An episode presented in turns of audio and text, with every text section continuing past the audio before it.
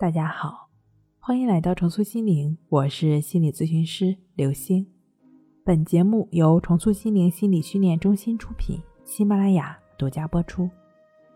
今天要分享的内容是压力大、免疫力低下两个技巧，安心深度睡眠。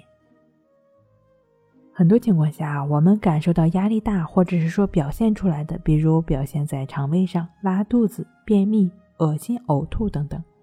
内分泌失调性比较明显的表现在脱发、掉发，或者身体上没有什么明显的病症表征，但就是浑身说不清楚的难受，这往往是压力发散出来的表现。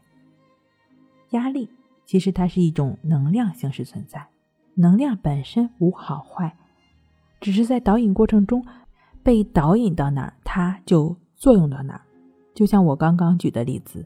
能量的表现让我们产生了不舒服的感觉，我们就说这种能量跑偏了。怎么会跑偏呢？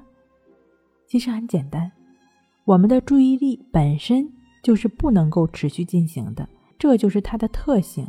那些随意注意，也就是跟随意志努力发生的一些注意，比如说你工作的时候不得不全神贯注，上课的时候不能开小差。这都是需要你通过努力实现的。他一跑偏，你就立马把他拉回到当下应该做的事情上来。能够对于自己的心发生着什么，能够知道心在干嘛，很关键。不然一走神，一节课都不知道老师在讲什么。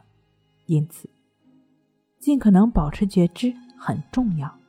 白天，它能够让你高效的上课、高效工作，赢得好成绩。赚更多的钱财。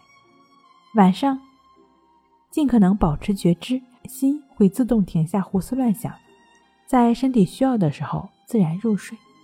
研究表明，睡眠可以降低体内压力的分泌。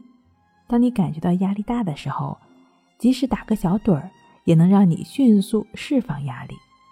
一方面呢，可以去做做太极拳啊，或者八段锦。这样的话呢。